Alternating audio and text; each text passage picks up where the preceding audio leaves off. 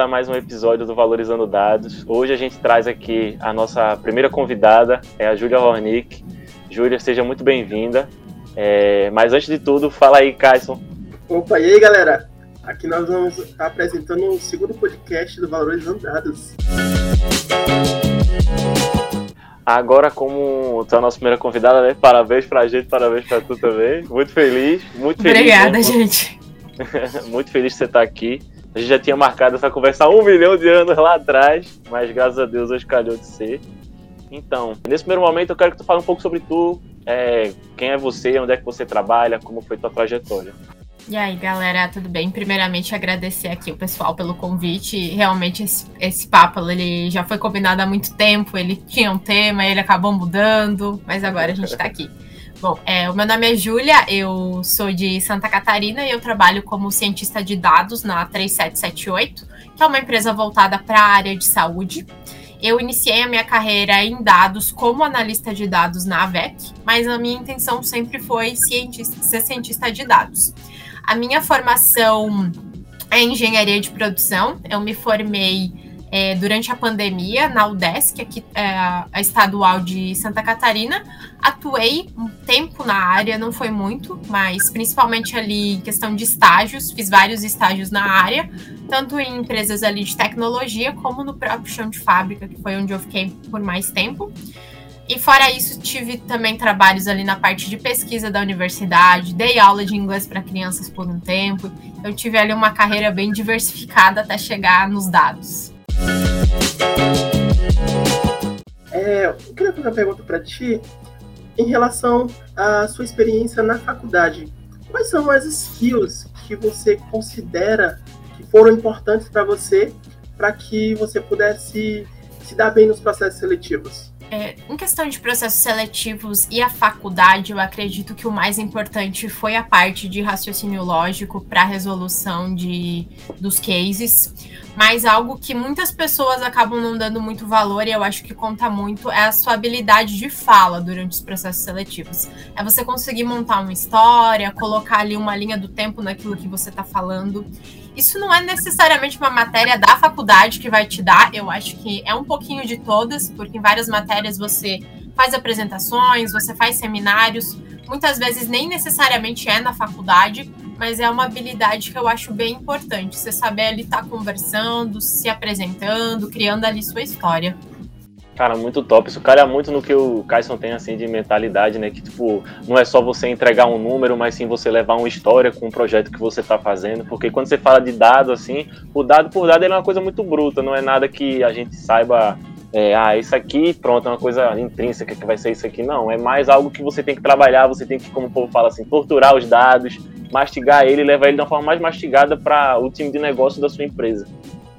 É, é uma coisa muito engraçada, mas quem gosta de dados é o pessoal de dados. O resto das pessoas não gosta de dados, gente. E para você fazer as pessoas acreditar naquilo que você está fazendo, falando, principalmente porque às vezes aquilo não é bom, você tem que ter uma habilidade de estar tá contando uma história, de estar tá falando aquilo de uma maneira legal que envolva a pessoa. Porque se você chegar com números, cara, não vai dar certo. É, é muito tipo, da história da Chapeuzinho Vermelho. Isso é um exemplo que eu, que eu li no livro da, da Cole, eu não lembro o nome completo dela, mas é o Storytelling com Dados. Ela trabalhou muito tempo na parte da Google, mas ela fala: Cara, imagina se você conta a história da Chapeuzinho Vermelho dessa forma. Chapeuzinho Vermelho caminhou um quilômetro. Chapeuzinho Vermelho levou sete maçãs para sua avó. Chapeuzinho Vermelho encontra um lobo. Ninguém vai ter interesse nisso. Então você tem que colocar ali uma emoção, uma diversão na história para envolver a pessoa que está que tá ouvindo ela ela acreditar na, na metodologia que você está passando. Isso é sensacional. Total. E dando ênfase nesse livro, esse livro é muito top, cara. Eu ainda não terminei de ler ele, mas ele mostra claramente como que os processos que a gente pode estar tá aplicando no nosso storytelling. Fica como recomendação aí para vocês que estão ouvindo também. Acho que esse livro já, muita gente já falou dele assim na internet, mas é uma recomendação muito boa assim. Você sai depois que você lê ele, você sai com uma mentalidade totalmente diferente no sentido de como apresentar um projeto, de como levar uma solução com dados. Isso é sensacional. Sim, ele é uma bíblia na visualização de dados. É maravilhoso. É verdade. E, Júlia, fala um pouquinho assim para mim de quais assim foram as tuas dificuldades no, no início dessa transição de engenharia que tu fazia para analista primeiro assim e depois para cientista. Eu acho que o ponto mais marcante é que eu saí da área ali da parte de engenharia para a parte de dados um pouco por acaso. Eu gostava muito da área, eu estudava, mas eu não apliquei para um processo seletivo naquele momento o head de dados da empresa que eu trabalhava, ele sabia do meu interesse porque eu conversava muito com ele, fiz mentorias com ele e ele me chamou para uma vaga de analista de dados. Então ele falou: Ó, oh, tem uma vaga aqui, se tu topar é sua. Eu falei: Vamos. E eu cheguei lá, tinha muita coisa que eu ainda não sabia. Eu não sabia SQL, eu tinha um Python ali dentro do básico, é, não sabia nada de Tableau, nunca tinha aberto aquilo na vida. Então eu tive que fazer um intensivão muito grande para estar tá estudando tudo aquilo, para estar tá dando conta de fazer os projetos. Eu acho que o, o mais difícil foi aquele momento, não pela quantidade de coisas para estudar, mas porque sempre fica aquele negócio de, pô, será que eu realmente vou conseguir? E às vezes teu código falha, você não consegue fazer aquele negócio, você começa a duvidar de si, de si mesmo e assim. Eu acho que o mais complicado nessa fase para mim foi o acreditar que eu daria conta de fazer aquilo ali, que aquele negócio ia dar certo um dia. Foi algo que eu nunca trabalhei, nunca tinha tido nenhuma experiência com, com dados ou com qualquer uma daquelas ferramentas. A parte de cientista, diria que foi um pouco parecido, mas como eu já havia tido a experiência na parte de analista de dados, eu sabia que eventualmente a resposta ia estar no Stack Overflow. Então, era um negócio muito assim. Foi a quantidade de conteúdo, mas eu acho que eu já estava mais preparada para ver ali os erros, para ver as coisas não dando certo e achar formas de fazer dar certo, pesquisar. É, eu tinha um grupo de amigas muito forte quando eu entrei é, como cientista de dados, as meninas do Mulheres em Dados. Então a gente trocava muitas ideias, que foi um, um grupo ali que eu não não tive quando eu virei analista, então muitas das meninas estavam passando pela mesma situação que eu quando eu virei cientista, então a gente acabava ajudando e dando suporte uma para outra. Cara, acho que isso é muito importante, assim, porque você entrar num, num lugar assim que é. Querendo ou não, pra todo mundo é o primeiro emprego, assim, pelo menos pra mim foi, acho que pra tu foi o primeiro emprego, dá todo mundo quando começa, assim, tem essa dúvida. E você ter essa base, assim, no teu caso foi essas meninas que estavam te ajudando, as todas estavam começando, de tipo, você, sei lá, tirar uma dúvida, ver como é que estrutura um projeto, assim, ver se elas fazem desse jeito e tal, ter essa base sólida para te fortalecer, isso acho que é sensacional, assim, quando você entra numa empresa. Sim. E mesmo que a pessoa não consiga te ajudar, mas ela simplesmente pegar e falar, calma, isso vai dar certo, já, já muda ali seu dia também tipo, você saber que, beleza. Muitas vezes eu, quando, quando eu comecei na Globo também, né, eu ficava desesperado no chuveiro de ficar, caraca, será que eu vou resolver isso aqui? Eu falo, isso aqui Se não vai dar certo. Você nunca chorou pelo seu SQL, você nunca é... Não, você nunca chorou quando você jurou que ia dar tudo certo ali naquele script gigantesco em Python e dá tudo errado. Aí você fica, cara, que nem o Stack Overflow funciona. Fala, lascou, lascou. Só que aí, tipo, com o tempo você vê que vai. Ó, se, não, se não der erro é porque tá errado. Tem que dar erro. Você já se acostuma, Sim. você fica calejado a isso. É emoção, né? É, o network ele não é só importante para quem está iniciando, mas para quem já está dentro de alguma empresa trabalhando com data science, né? Sim. É, é. Fala, é, eu ia falar ali do no nosso grupo, a gente tem várias meninas em vários níveis, então é, você sempre, sempre tem alguém que você consegue ajudar, por mais iniciante que você seja. Então a gente tem, acaba tendo uma rede muito forte de alguém vai conseguir te dar uma mão. Não sei quem, mas alguém vai. Isso é verdade, nada é impossível. tudo, tudo tem um jeito, para tudo tem um jeito. Bom, Júlia, e quais skills que você considera mais importante para quem está iniciando, para quem ainda uh, não, basicamente não sabe de nada e ela pretende iniciar agora uh, na carreira de Data Science? Eu acho que tem algumas coisas que elas são em comum ali com o Data Analyst e o Data Scientist, que acaba é, fazendo parte ali da jornada. Uma coisa que eu acho que é muito importante é você saber Excel. O Excel, por mais que você não use no seu dia a dia, mas ele vai te dar uma lógica que vai facilitar quando você precisa programar ali em Python, em R ou em alguma outra linguagem. É, outra coisa que eu acho essencial é, é, a programação ali, o Python, ou na linguagem que, que você preferir. É, alguma ferramenta de visualização é, um cientista de dados, na minha experiência, ele não usa tanto um Tableau, a menos que seja para entregar ali o resultado de um modelo, mas talvez em algum momento você tenha que usar, e é legal que você saiba contar é, a história, entregar um visual bonito, porque fazer um modelo, gastar seu tempo para você chegar e ser reprovado ou ter um, um, feedback negativo por conta do seu visual é muito triste. E no final das contas, o, o que o seu cliente final vê é, é, aquele visual. Ele não entende aquele código que você fez, ele não entende a base estatística por trás disso. O que ele vê é aquele teu gráfico ali no final. É, estatística, acho que é mega importante. Você não precisa ser mega avançado, mas tem alguns conceitos que é bom saber, é importante saber. Tem um livro muito bom que se chama 50 Conceitos de Estatística para Cientistas de Dados.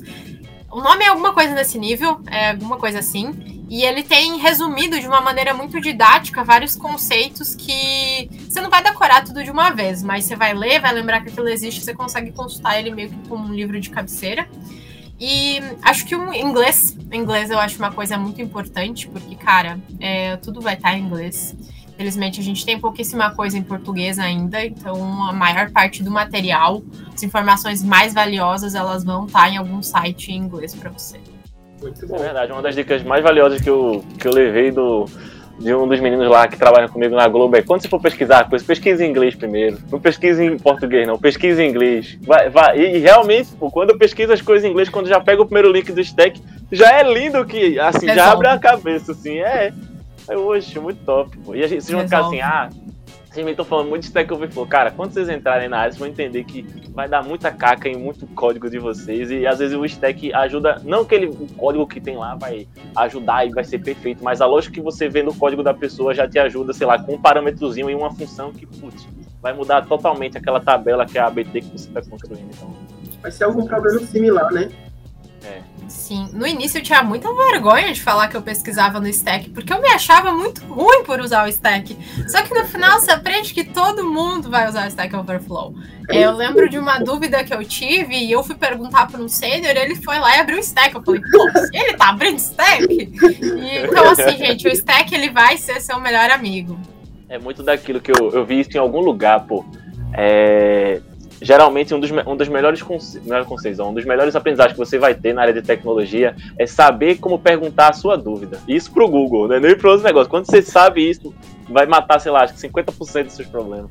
Sim, não, total. Você saber fazer uma boa pergunta para ter o resultado certo é metade do caminho. É então, gente, faça uma pergunta certa, gente.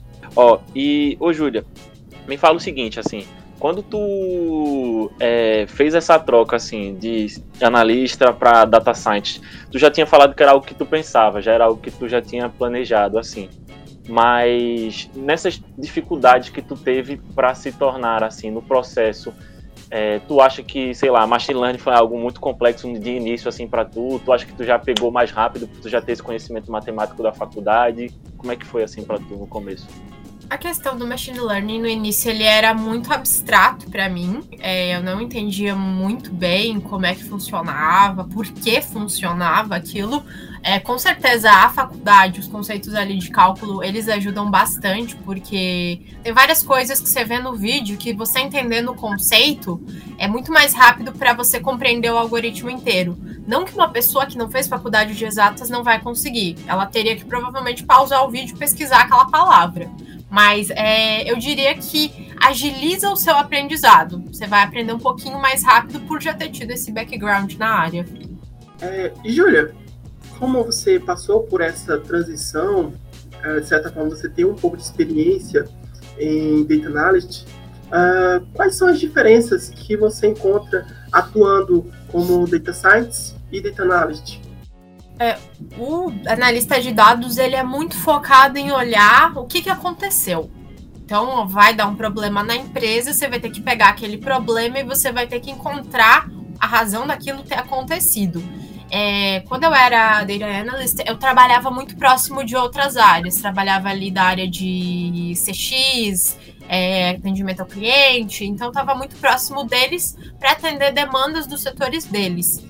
Como cientista de dados, você é muito focado em olhar para o futuro. Seus clientes são pessoas diferentes, os projetos eles demoram um pouco mais, a complexidade deles tende a ser um pouco maior também, mas isso é justamente porque você vai estar trabalhando com algoritmos, é uma matemática um pouco mais avançada.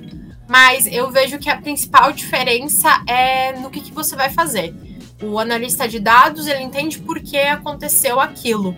E o cientista, ele tenta entender o que, que vai acontecer a partir daquilo. Bom, muito bom. É, é muito isso mesmo. Acho sensacional. E, tipo, é, é muito importante, assim, eu acho que pra galera que tá ouvindo também, é entender muito isso do que tu fala, assim, que é essa parte de, tipo, mesmo que o cientista de dados ele seja um pouco, é, não esteja trabalhando tanto ativo assim com outras áreas, mas ele também trabalha um pouco. E é muito bom essa parte da comunicação você já ter bem desenvolvido. Eu acho que isso é algo que a galera negligencia muito.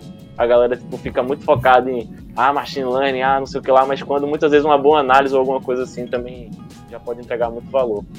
Sim, o papel da pessoa de dados dentro de uma empresa ele é muito estratégico. Ele sempre vai ser muito estratégico, seja ele com o seu board, o seu conselho ou com o seu cliente. Então, você tem que aprender a comunicar aquilo que você está fazendo e entender o que a outra pessoa compreende. É, por exemplo, eu não posso pegar um algoritmo e explicar para a pessoa um gradiente, descendente, um boost, uma árvore de decisão, porque ela não sabe aquilo e ela não tem que saber aquilo o papel do cientista, do analista de dados é saber aquelas coisas. Então a gente tem que também sab é, saber muito bem como é que vai comunicar os nossos resultados para que o nosso trabalho ele não seja jogado fora no final por uma incapacidade ali na, na comunicação. Isso mesmo. É verdade. E ô, Júlia, assim, eu não sei se você pode falar um pouco sobre isso, mas se tu puder, conta um pouco de como é o teu dia a dia, na, tanto como quando foi na AVEC, tanto quando foi na, na tua empresa atual assim? Na VEC, é, falando de uma maneira bem geral, assim, é, eu trabalhei como analista de dados eu, e eu era muito próxima do time de atendimento ao cliente, em especial ali o time de onboard, então a gente trabalhava muito com métricas de, do, dos clientes, é, buscava é, encontrar as melhores maneiras de fazer ele aproveitar o nosso produto. Então ele era uma coisa muito focada para o cliente. Hoje na 3778 eu trabalho na parte de saúde, então é, é, essa parte eu realmente não posso abrir muito, mas de uma maneira bem ampla a gente trabalha para melhorar o acesso das pessoas aos recursos de saúde que hoje a gente sabe que é um problema bem grande aqui no país, em vários lugares do mundo. Saúde é uma coisa cara, então o objetivo ali da 37, usando dados, é, a gente fala muito que o nosso lema é usar dados, é melhorar o acesso das pessoas à saúde. Eu não sei se você pode comentar sobre isso, mas qual é a sua principal dificuldade em relação trabalhando como cientista de dados na área de saúde? Quando você trabalha com a área de saúde, você tem muitos termos médicos, né? Então, assim, você tem que saber algumas coisas que uma pessoa normalmente não saberia. É, e outra questão que eu acho que pesa muito é que você está lidando diretamente com pessoas. Você não está apenas lidando com o dinheiro de uma empresa. Dinheiro é uma coisa muito importante, mas se você faz alguma coisa que você perde um pouco de dinheiro, é fácil você recuperar. Mas se o seu algoritmo ele resulta ali numa pessoa perdendo a vida ou numa pessoa que ela acaba sendo é, prejudicada de uma maneira é, física, mental, é uma responsabilidade muito maior. Então, eu acho que quando a gente trabalha com dados na área da saúde, que pesa mais é você ter a responsabilidade de que aquilo que você está fazendo, ele vai afetar diretamente a vida das pessoas. Perfeito. A priori, uh, tendo um pouco de experiência também em relação na área de saúde, o que eu percebo também é muita questão de dados não tão bem estruturados. E isso é algo que pesa muito para um cientista de dados poder analisar, porque de certa forma, às vezes não tem um engenheiro de dados ali que pode entregar aqueles dados, uh, de certa forma, palpáveis para poder fazer uma boa análise. Eu acho que isso pode ser um ponto importante também. Sim, é, os dados de saúde, eles é, é, vêm prontuários, eles vêm de formas pouco, pouco estruturadas. A gente ali agradece a Deus, nosso time de engenheiros, pelo trabalho que eles fazem para entregar bonitinho para a gente, mas é, além do, da estrutura dos dados, tem algo que é muito importante, que é a confidencialidade, né? Eles são dados extremamente sensíveis, então a gente tem que tomar muito cuidado na manipulação deles, é, no que a gente vê nesses dados. É, então tem toda essa questão ali da, de ser muito confidencial, de ser muito delicado. Muito bom. Cara, sensacional. E é muito, muito louco isso, assim, que eu, tipo, não sei como é que é mais ou menos assim o de vocês, mas eu creio que seja muito parecido. Quando tu falou assim de que é muitos termos médicos e às vezes você não sabe e tal, e você tem que estar sempre em contato então com alguém que tem esse conhecimento, tipo, muito lá do que acontece na minha empresa, né? A gente sempre tem reunião. Toda vez que a gente vai começar algum projeto, alguma coisa, sempre tem que ter reunião para você entender como o time de negócio entende aquele, aquele projeto que você está fazendo. Porque é aí que você vai entender as métricas que você vai usar. Acho que isso deve acontecer muito, com certeza, na área da saúde de vocês. Assim. Sim, a gente precisa da ajuda de médico, a gente precisa estar em reunião com o médico para entender o que, que aquilo ali quer dizer, como é que aquele negócio vai afetar o nosso modelo. Então, assim, é uma coisa que eu nunca imaginei estar trabalhando lado a lado com médicos que é uma coisa assim, tipo, muito fora. É muito legal, mas é algo muito complexo.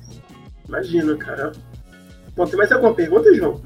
Eu tenho mais um assim, mas essa é mais sem ser de trabalho, de, dessas coisas assim.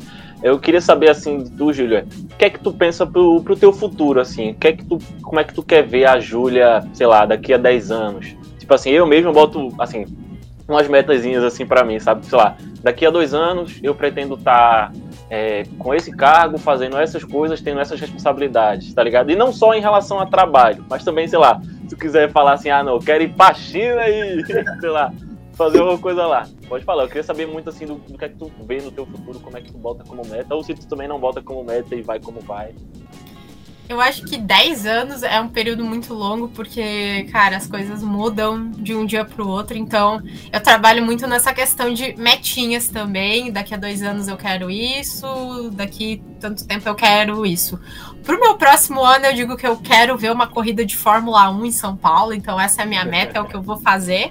Mas, questão de trabalho, é... quero criar soluções que beneficiem a vida das pessoas na parte médica. Sempre foi uma coisa muito forte em mim trabalhar na parte médica. Gosto, é, gosto muito dessa área e gosto muito daquilo que essa área ela pode trazer para a vida das pessoas. Então, quero, dentro desse tempo, estar tá trabalhando em soluções que realmente melhorem a vida das pessoas.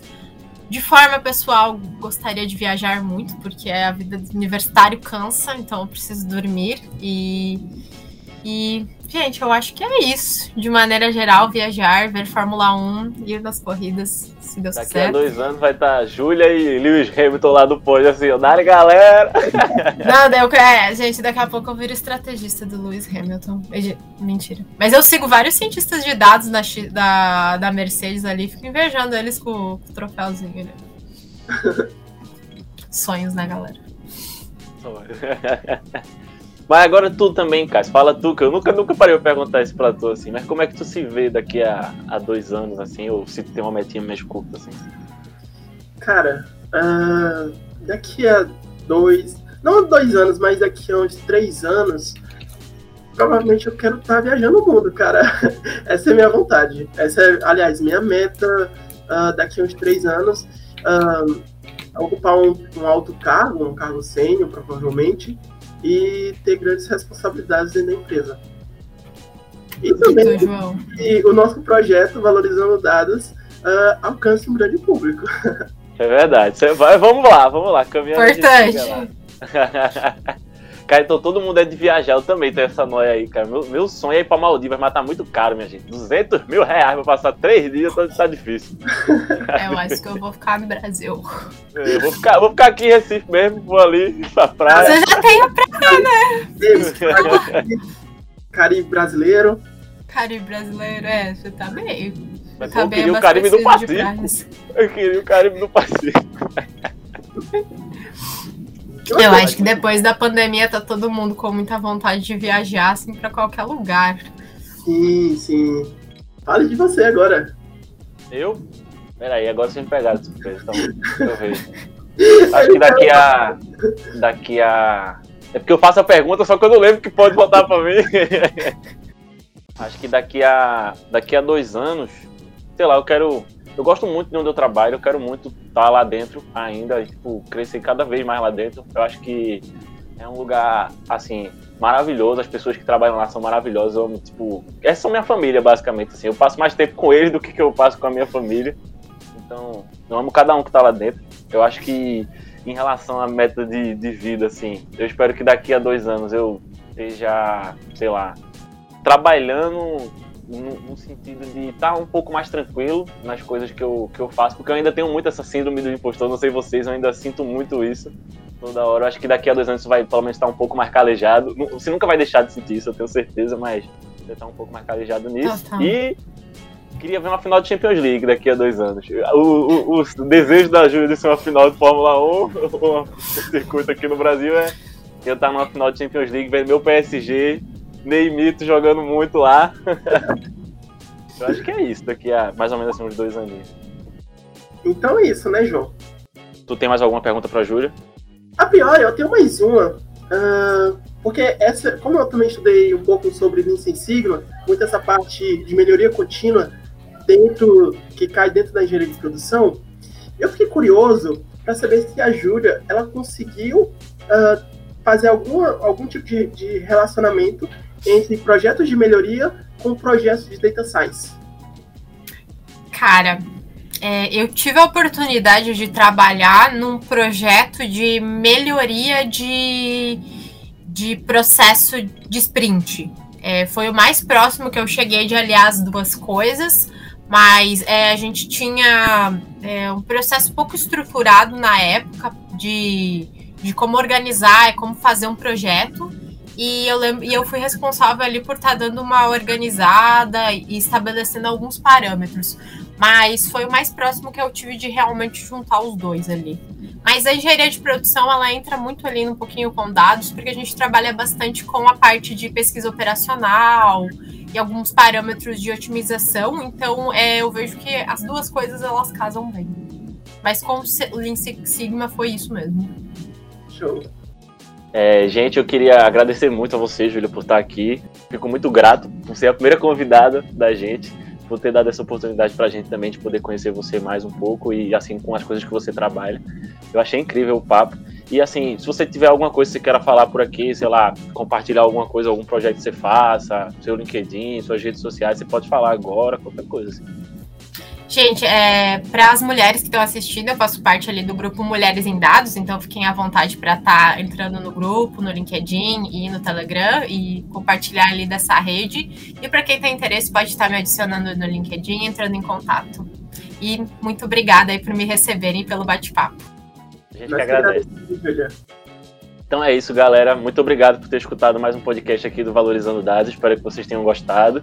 E agora fiquem com o Caio só aí se despedindo também. É isso aí, galera. Até o próximo episódio.